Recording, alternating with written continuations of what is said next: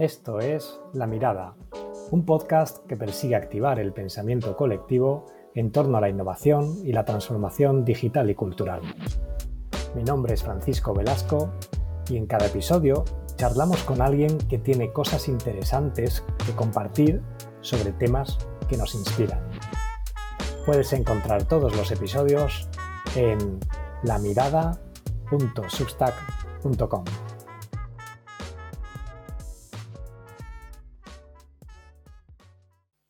En el episodio de hoy vamos a hablar de innovación cuántica. Y para ello tengo el placer de dar la bienvenida a nuestro invitado Alfonso Rubio. Hola Alfonso, ¿cómo estás? Hola, ¿qué tal Francisco? Encantado de estar con vosotros y con toda vuestra audiencia. Perfecto, gracias. Seguramente muchos de los que nos escucháis, eh, bueno, eh, conocéis muy bien a Alfonso, pero para quienes no le conozcáis, os comento un poco. Alfonso es presidente de Barcelona Qubit, que es de Quantum Information and Cybersecurity Think Tank. Es vicepresidente de la Comisión de Innovación de AMETIC y coordinador general de su grupo de tecnologías cuánticas. Es miembro fundador del Consejo Quantic de Cataluña. Es miembro del Think Tank de Tecnologías Disruptivas de ASEBIO eh, pertenece al Comisionado de Tecnologías Cuánticas del Colegio Oficial de Ingeniería e Informática de Cataluña, es patrono de la Fundación Q-Artis y presidente de Quantum Art Lab y cofundador de las entidades Entertainment eh, Partners, Multiverse Computing y Cyberforce eh, SL. Bueno, leer tu perfil es impresionante, Alfonso. Yo no sé si te queda tiempo para otra cosa que no sea trabajo, pero es todo un privilegio tenerte aquí con nosotros y que nos puedas inspirar sobre este tema tan apasionante vamos a hablar de innovación cuántica y de un informe que se ha presentado recientemente. Pero antes de entrar en los detalles, yo quería lanzarte una primera pregunta así muy general, ¿no? Para cualquier persona que nos escuche y que no esté familiarizada con toda esta temática, cuéntanos, ¿qué es la innovación cuántica? La, tecnología cuántica, eh, y lo voy a explicar de una forma que lo va a entender todo el mundo, porque es realmente sencillo. Luego hacer las cosas es complicado, pero el concepto eh, es realmente sencillo. Eh, Estamos en la tercera revolución cuántica. Y dices, coño, me he perdido la primera y la segunda. Pues sí, hombre, te las has perdido, no te pierdas la tercera. Que es... Pero la tercera es la chula. La, primera eh, fue el siglo pasado, principios del siglo pasado, esto no es nuevo, cuando se ponen las bases de la mecánica cuántica. Pues se ponen eh, las teorías de la mecánica cuántica y hay, ahí en la mecánica cuántica pues hay dos elementos curiosísimos que uno, hay muchos, ¿no? Pero dos que a mí me fascinan que es el entrelazamiento cuántico y la superposición cuántica. Entrelazamiento cuántico. Si tú entrelazas dos partículas, que no es difícil, ¿eh? entrelazar partículas es sencillo, en la información de spin de una partícula, si es hacia la izquierda, la otra, sabes positivamente que es hacia la derecha, aunque las partículas estén separadas millones de años luz y en el medio no hay, no hay un hilito que va de un sitio. No, no, no. Entonces dices, pero esto no puede ser. Dices, no, pero es. Y además se demuestra con experimentos. Y los físicos les preguntas, ¿pero esto por qué? Dicen, no tenemos ni idea. Pero es así, dices, bueno, muy bien. Y la otra cosa que es también muy chula, aún insisto, ¿eh? que hay muchas chulas, pero que a mí me fascina, es, oye, la, la, superposición. La información de una partícula puede pasar por dos sitios a la vez. Claro, a nosotros los humanos esto no, pasas por un sitio pasas por el otro. No, no, no, por dos sitios a la vez. Y eso experimentalmente se demuestra, se ha demostrado, pero tú le preguntas al físico teórico o al matemático de turno y dice, ¿y esto por qué es? Dice, no tenemos ni idea, pero pasa. Entonces, alguien hábil, y entre, ellos Ignacio Cirac, que es el director del Max Planck de Tecnologías Cuánticas, es uno de los tres tíos del que más saben del mundo de esto, que es un español de Manresa, pues eh, dijo, bueno, y con esto no podemos hacer algo para montar un sistema de información barra, un computador, ¿no? Un ordenador y con esas dos, eh, esos, esos, dos shows del entrelazamiento y la superposición, oye, ¿puedo, puedo manejar partículas, entrelazarlas y superponerlas. Y con, es, y con eso eh, hicieron todo el cuerpo teórico para construir un ordenador cuántico. O sea, el sueño de los físicos de construir un ordenador cuántico está cumplido, porque ya se puede hacer ahora es una pesadilla para los ingenieros, porque claro, sí, se puede hacer y teóricamente eh, Cirac y su gente ha dicho, oye, lo tienes que hacer así, pero ahora vete, ponte a hacer un ordenador cuántico para manejar partículas. Bueno, pues es una pesadilla. Los ingenieros dicen, bueno, ¿cómo pongo el cablecito? Si es fotónico, si es de, eh, de trampa de iones, porque ordenadores cuánticos, tecnologías para hacer ordenadores cuánticos, hay 8 o 10, ¿no? Todavía no está clara cuál es la que va a ser la vencedora.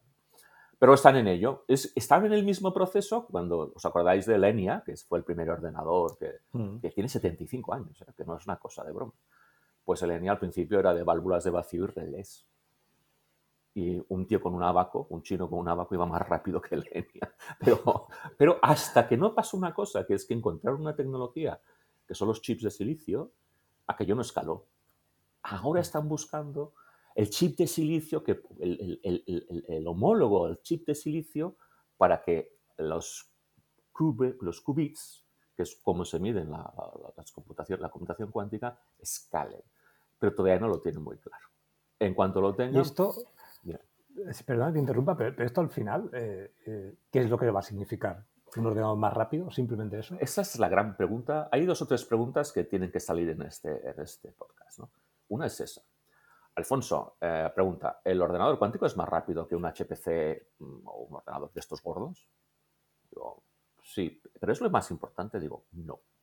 No, digo, no. Es importante, ojo, ser, rápido es importante, ¿eh? pero no es lo más importante. Sabéis que el mundo los, matemáticos lo dividen en dos. Y si no lo sabéis, pues os explico. Yo, no soy matemático, pero, es, pero, es, que al final es, una tontería, ¿no?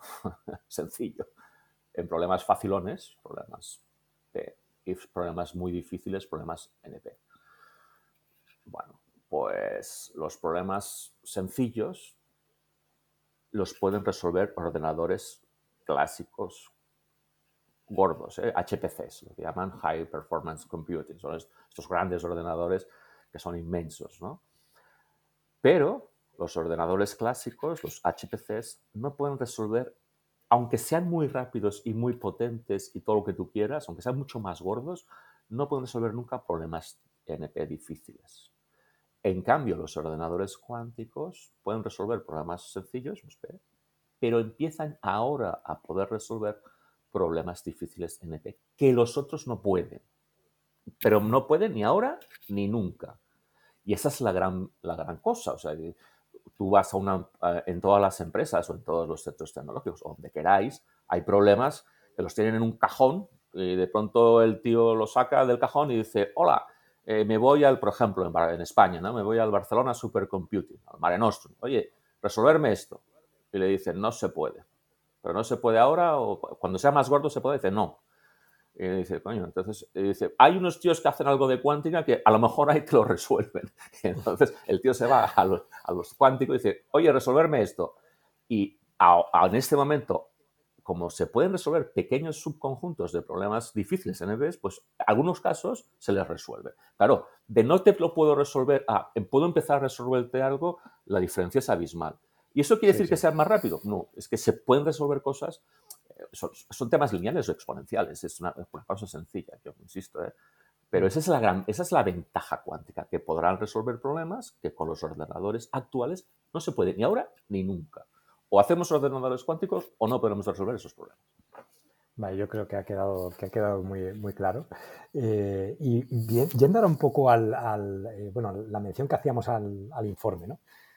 Básicamente, hace poco tiempo, AMETIC, que, es la patronal del sector de la industria tecnológica digital en España, ha presentado un nuevo informe, o su nuevo informe titulado La España cuántica, una aproximación empresarial. Probablemente el informe eh, rompe ciertos tabús, ya que muchas personas piensan que todo esto es casi ciencia ficción, ¿no? O pertenece a la, investigación básica, a los laboratorios, etc. Pero en relación con esto te quería preguntar eh, varias cosas, ¿no? Y la primera es, hablando ya de, ejemplos y de aplicaciones reales, ¿existen ya aplicaciones cuánticas en el mercado que nos puedas contar? Mira, el informe, eh, y, no solo el informe, sino el grupo cuántico de Ametic, que tengo el honor de, coordinar eh, a través de la, Comisión de Innovación de Ametic, pues uno de los grandes empeños que yo he tenido siempre en este grupo es que se incorporen las empresas potenciales o usuarias o potenciales usuarias de tecnologías cuánticas. Fíjate que en la presentación, o sea, en el informe que lo podéis bajar en la web de Ametic, ametic.es, y es gratis, o sea, lo podéis bajar y, es un informe que yo creo que da mucha información, que es útil, ¿no? Pero fijaos que hay 11 entrevistas a 11 profesionales de primera línea que son los responsables de tecnologías cuánticas de sus empresas de demanda, no de oferta. La oferta son los que ofrecen productos y servicios, ¿no? Pues, pues Intra y Telefónica y lo, que, lo que queráis. Y la demanda son los que usan esta tecnología, ¿no? Pues, pues hay 11, 11 encuestas, o 11 entrevistas, 11 documentos de empresas de demanda, de Repsol, del Banco de Santander, del Banco BBVA, de Merck. O sea, hemos elegido por cada vertical una o dos personas eh, que nos expliquen lo que están haciendo ahora o lo que están pensando en hacer inmediatamente. Entonces, que hay ejemplos para prácticos actualmente eh, que se está utilizando tecnologías cuánticas. Ojo que las tecnologías cuánticas no todas son lo mismo, ¿eh? cuidado, porque mm. pueden ser quantum machine learning, algorítmica cuántica pura y dura o algoritmos de inspiración cuántica. Son cosas diferentes, pero bueno, en el fondo, o sea, algorítmica cuántica. ¿Que se están utilizando algoritmos cuánticos en la actualidad para resolver problemas ahora? Sí, claro. Las hay empresas que están facturando y si tú facturas quiere decir que alguien te paga por algo, no te paga por porque vamos a hacer. Entonces, sí, entonces, fijaos, el concepto es muy simple. ¿Dónde se puede utilizar ahora eh, tecnología cuántica? Ahora en aquellos procesos en los que hay una cantidad, o sea, que se, que se utiliza masivamente la inteligencia artificial. Por ejemplo, la, banca, las, empresas financieras utilizan masivamente la tecnología de la, algorítmica de inteligencia artificial para la optimización de carteras, para, para el pricing, para todo lo que queráis. O sea, ahí es, es, masivo eso. Entonces, se han dado cuenta que ahí puedes decir, bueno, un paso más sería, oye, inteligencia artificial, machine learning y algoritmos cuánticos. En algunos casos funcionan mejor, ostensiblemente mejor que lo que están haciendo en inteligencia artificial y en algunos casos no. Pero esos casos que funcionan mejor para un, para un problema financiero que funcione simplemente algo mejor es una caña para ellos. Entonces, se están utilizando para creación de moléculas en, los, en las empresas farma, para tema de creación de nuevos materiales para las empresas industriales, en fin, eh, yo qué sé. Y básicamente hay dos temas. Problemas de optimización, todo lo que sea problema de optimización, funciona muy bien la tecnología cuántica, la algorítmica cuántica, y problema de clasificadores. Todo lo que haya un mundo de, de variables y variables y variables que con un HPC hasta aquí puedo llegar, hasta aquí puedo leer, pues con un ordenador cuántico o inspirado en cuántico, con un algoritmo, pues puedes avanzar un poquito más. ¿Se están utilizando cosas ahora? Sí. Leer el informe. El informe tiene 11 casos de empresas que explican, oye, estamos haciendo esto. ¿Se puede hacer todo ahora? Hombre, no. Fijaos que Lenia tiene 75 años. Yo siempre digo, espérate 75 años a que podamos hacer lo que hacemos con, un ordenador normal, ¿no? Si no, habremos Pero, hombre, dejadme, que para mañana tendré un ordenador cuántico en el bolsillo. Oiga, no. Usted tiene el, el, Mare Nostrum en el bolsillo, pues que no hace falta. Usted tiene un usted tiene un ordenador en el bolsillo que además llama, que se llama teléfono, pero es un ordenador. Pero, hombre, eh, ¿mañana uno cuántico? No. ¿Dentro de 70 años? Pues cuál sí, no lo sé. Mm. Pero sí, se puede, ya hay casos de uso y se está utilizando ya. Sí, sí, sí. No, además eh, que, en el informe, bueno, has mencionado eh, elementos de demanda. Además, eh, invito a, todo el mundo a que, a que eche una lectura. Creo que puede ser muy, muy inspirador. Pero yendo un poco a la oferta, y es una pregunta por, por, entender en qué situación está nuestro país, ¿no? Pero ¿cómo está el ecosistema de empresas que proveen tecnología cuántica en, España ahora mismo? Pues mira, este es el segundo informe que hicimos. Hace tres o cuatro años hicimos el primero y me acuerdo que había cinco startups o cinco o seis startups en España, que no está mal, ¿eh? eh hmm. yo soy socio de tres, o sea que también tampoco tiene mucho mérito. pero, bueno, eh, hay, varios, hay varios núcleos de donde salen estas startups. Uno es Barcelona Qubit, de ahí, de ahí han salido tres startups, ¿no? Y otro es eh, el ICFO y otro es el CSIC, o sea que, bueno, y alguna universidad también de, en Valencia, por ejemplo, eh, salen de la Universidad de la Politécnica de Valencia, ¿no? Pero ese es el mundo. Las grandes multinacionales, las Big Four, estos hacen de todo. Y si hay que hacer cuántica, pues no se hace. Pero esto, hmm. esto no tiene mérito. Si, si yo soy Accenture y tengo 500.000 trabajadores en todo el mundo, hombre, algunos hablan de cuántica y si no lo ficho, ¿sabes? O sea que no. Pero empresas pequeñas que han salido en España, pues si el año, si hace tres años había las que os he dicho, ¿eh? cuatro, cuatro, cinco, seis máximo, no me acuerdo exactamente, este año, si veis el informe, creo que hay 17 o 18. O sea, eh, empieza esto a, crecer. O sea, empieza el, ecosistema cuántico de oferta se está posicionando muy bien. Yo creo que somos, por ejemplo, en el Quantum Industrial Consortium, que es la gran asociación europea de empresas, eh, el primer, eh, por número de participantes eh, europeos, el primer país es Alemania, pero el segundo es España. Mm. creo que por delante de Francia. El tercero es Francia. No sé si Francia y España están a la par, pero vamos, están ahí. O sea, pero piensas, bueno, somos, somos ahora mismo una potencia en empresas cuánticas y en startups. Fijaos que una de ellas, por ejemplo, Multiverse Computing, es la empresa más grande de Europa de, de startup de tecnologías cuánticas y la tercera del mundo. Y tiene sede en San Sebastián, en España. Y es la más grande de Europa y la más potente y la tercera del mundo. Entonces, ¿España es una potencia cuántica en empresas? Sí, es una, una potencia. Lo que pasa es que, claro, es más chulo decir, no, yo estoy en Boston o yo estoy en, Silicon Valley, claro, o yo soy un, un spin-off de Google, claro, ¿quién puede competir con, yo, si eres un spin-off de Google, pues no, o yo soy un spin-off de Accenture, claro, ahí, ahí es difícil competir, pero España es una potencia, sí. Es por un, por un tema interesantísimo. De los 100 tíos que saben de esto en el mundo, de verdad, 10 son españoles. Eso no nos toca por, por volumen de, de, poblacional, pero sí, pero es así. Y os puedo dar casos eh, increíbles. Por ejemplo, el vicepresidente mundial de Research del mundo mundial de IBM es un español, Darío Gil. El responsable del programa cuántico de Google es un español, Sergio Boschó. El que montó la teoría de los ordenadores es otro español, Ignacio Cirac, director del, del, Max, del Max Plan en tecnologías cuánticas. Eh, la María Merced, que es la presidenta de TSMC Europa, eh, TSMC hace cuántica por un tubo. O sea, hay españoles por el mundo, como digo, esos programas de españoles por el mundo, pues hay españoles por el mundo en el gran país de la tecnología cuántica, todos los que queráis y de primerísima línea. Talento pues esto es, brutal. Esto es impresionante realmente. Además, me, da la impresión de que probablemente por el, por el público general, pues, la gente que no está especializada, pues probablemente no, no es tan conocido, ¿no? Y, es algo que además eh, toca un tema que, a mí me parece muy apasionante, que es ya yendo más al discurso de país, ¿no? Y pensar, pues bueno, cómo podemos eh, tener una posición más competitiva y pensar en la ciencia, en el futuro, etcétera.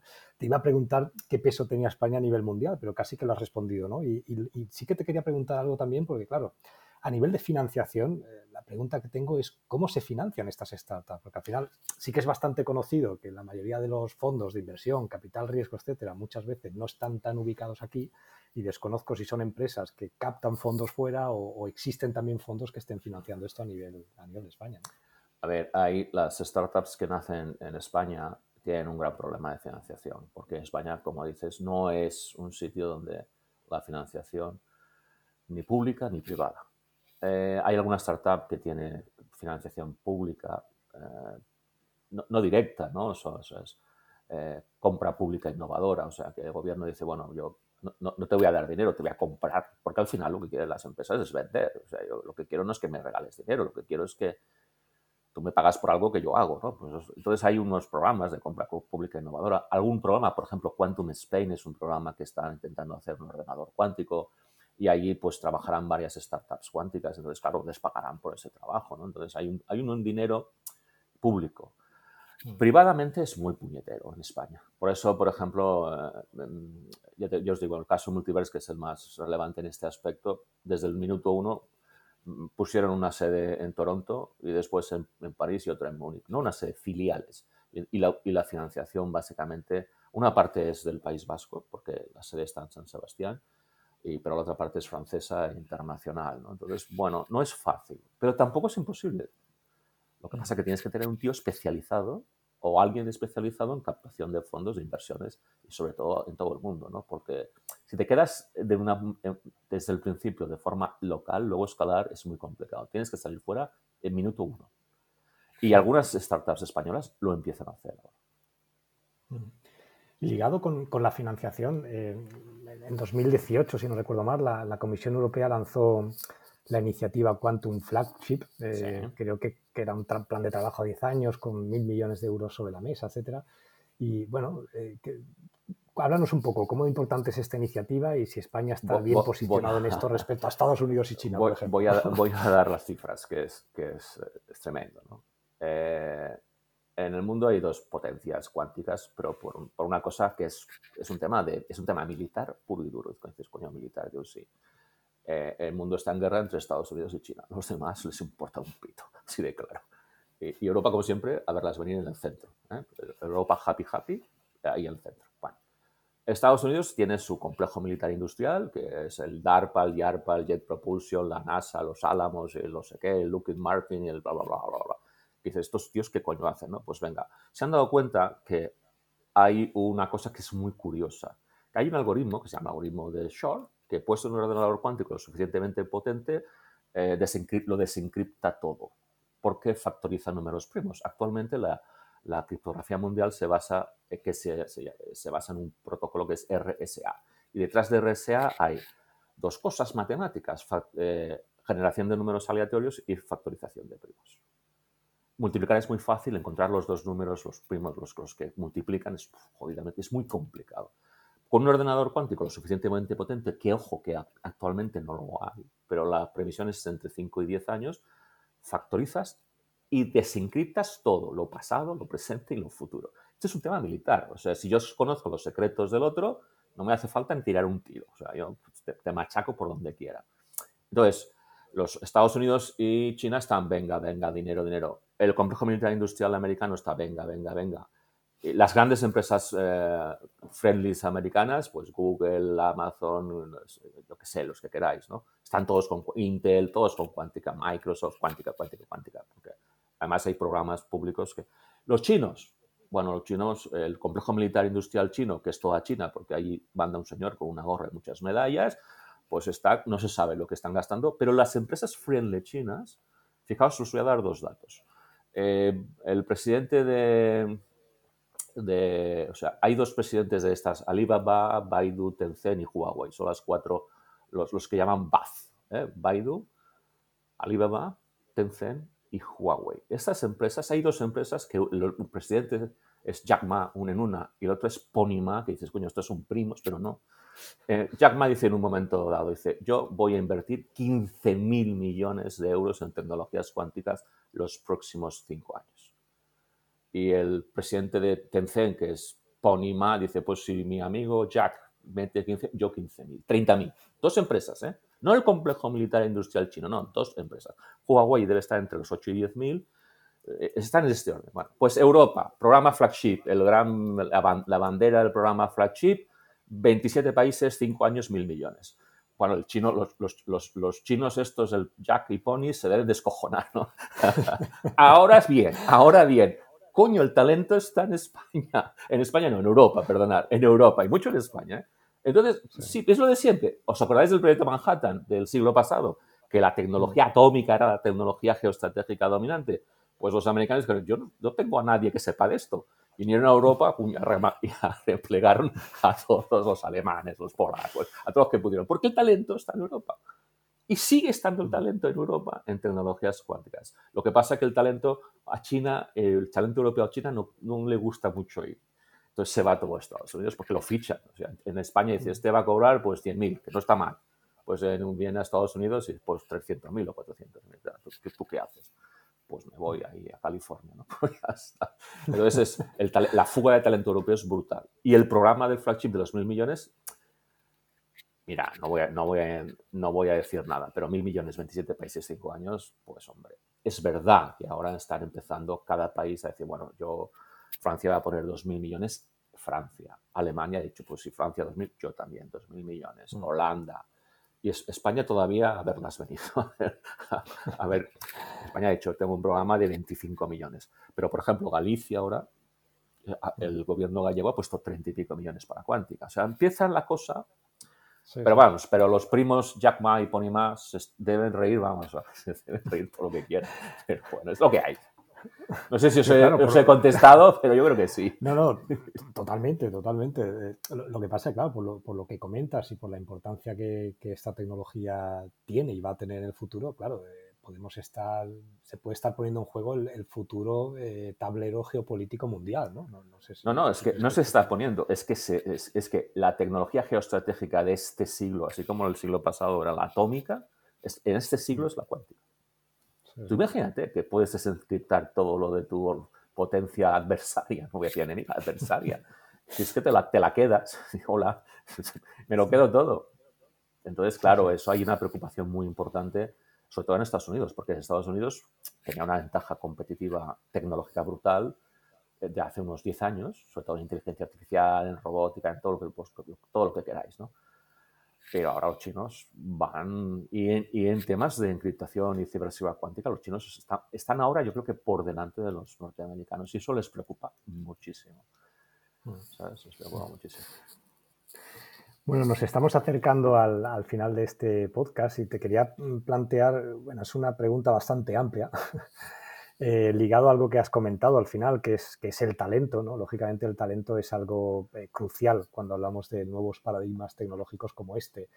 Eh, pero quizás la pregunta va más dirigida ¿vale? a, qué perfiles profesionales se pueden demandar en el futuro, pero no pensaría únicamente en lo técnico, porque a veces nos, nos obcecamos en lo técnico, pero también hace falta perfiles a nivel de, gestión económica, de captación de inversión, de, de, gestión de procesos. ¿Qué tipo de perfiles se pueden demandar en el futuro? ¿Qué podemos hacer en España para contribuir a tener esos, esos perfiles? ¿Y, qué recomendaciones darías al respecto? Mira, esto es, es eh, una empresa, eh, y, yo que soy economista, una empresa, no, no, ni soy físico teórico ni matemático, cosa que estoy rodeado de ellos y a veces me, duele la cabeza de tanta cosa, ¿no? Pero bueno, pero al final una empresa es una empresa, es una empresa, es... Eh, el beneficio es igual los ingresos menos los costes, punto pelota, eso es lo que aprendes en económica, solo aprendes eso, ¿eh? todo lo demás, bla, bla, bla, bla, bla.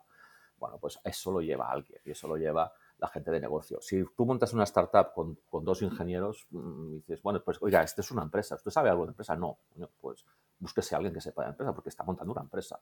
Entonces, hay un perfil que es crítico que es el de negocio de una de estas startups de tecnologías cuánticas porque esto es un negocio, ¿de acuerdo? Si montas un centro tecnológico es otra historia, pero también tiene que haber perfiles de, de, gestión en los gestores, ¿no?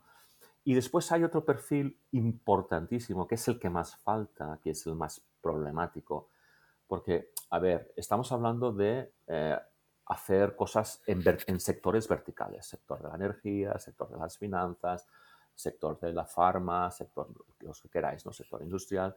O sea, el traductor entre la tecnología y el negocio del vertical es un perfil muy delicado. O sea, la persona que sabe de los problemas de un vertical, de, finanzas, de, industria, de, de farma, de lo que quería, de esos verticales, no telecomunicaciones, pero que sabe también de esa tecnología, es uno de los perfiles más demandados. Y los otros perfiles, evidentemente, son los técnicos, ¿no? físicos teóricos, matemáticos e ingenieros. desde METIC y desde todas las plataformas que tal, eh, eh, siempre decimos, las universidades españolas son buenas, son buenísimas. Y hay ingenieros, matemáticos y físicos haciendo cuántica por el mundo. Yo tengo una lista de más de 2.000 y están por ahí, porque bueno, aquí pues todavía en España, muchos quieren volver, pero dicen, bueno, ¿dónde vuelvo, Alfonso? Digo, pues bueno, pues eh, hay cinco o seis startups, pero claro, todavía son pequeñas. Bueno, pero sí que yo animo, porque ahora se están empezando a crear eh, másters de, tecnologías cuánticas, pero másters privados, titulaciones propias. Y a, la administración pública española, a, la CAR Martí, o sea, bueno, a las personas que lideran estas la, Administración Pública Española, les decimos dos cosas, les pedimos dos cosas. Siempre te dicen, ¿me pides dinero? Y digo, no, no, no te voy a pedir dinero, cosa que les sorprende. Yo te voy a pedir otra cosa. dinero no. Dinero ya, ya lo buscaremos. Pero sí una cosa, es, oye, que, haga que haya una estrategia nacional de tecnologías cuánticas como hay una estrategia nacional de inteligencia artificial, que la hay, y os la podéis bajar y es muy chula. Pues, pues redactar una estrategia nacional de tecnologías cuánticas, que es el documento que, tiene que decir lo que estamos haciendo, lo que vamos a hacer, bueno, la estrategia de tecnologías cuánticas. Esa es una. Y dentro de esa estrategia un tema importante es el talento. Y dentro del talento pedimos que haya una ingeniería cuántica. Ahora yo soy viejo y son ingenieros, ahora no son ingenieros, o sea, son grados, no sé, bueno, lo que sea, pero, pero bueno, los que me, los que me entienden, una ingeniería cuántica reglada, te dicen, no, es que esto es muy complicado porque esto hay que pedirlo a no sé qué de, cualidad, de calidad de la formación, no sé qué leches, de la universitaria, bla, bla, bla, y es un proceso de cinco o seis años. Digo, bueno, pues empieza ya, dentro de cinco. Pero si no empezamos ya, porque eso es muy importante. Pero fijaos que son tres perfiles, los de negocio, los traductores de tecnología a negocio y los técnicos que son físicos, matemáticos e ingenieros. Y si hubiese una ingeniería cuántica, pues mucho mejor. Bueno, muy interesante y yo creo que el mensaje puede, puede calar, ¿no? Eh, Alfonso, muchas gracias. Ha sido todo un privilegio mantener esta conversación contigo. Creo que ha sido muy inspiradora y, amena. Eh, pondremos a disposición de, todas las personas que nos escuchan el enlace al, informe que, has mencionado de Ametic, porque para nosotros es, un placer y casi que una responsabilidad contribuir a este tipo de divulgación. Además, iniciaremos algún hilo en LinkedIn para quien quiera eh, pues, participar o contribuir al debate de alguna manera. Y, poco más. Muchas gracias, Alfonso, por tu tiempo y, hasta la eh, próxima. espero que haya sido eh, útil, eh, inspirador y, no aburrido, o cuanto lo menos aburrido posible. Porque cuando uno dice, voy a hablar de tecnologías cuánticas, todo el mundo dice, uff, que esto será un, rollo de narices. espero que no. Muy bien, gracias, Francisco, y un placer para toda la audiencia. Venga, hasta luego. Adiós. Y si os ha gustado esta conversación, podéis suscribiros en nuestro canal de publicaciones lamirada.substack.com. Hasta otro día.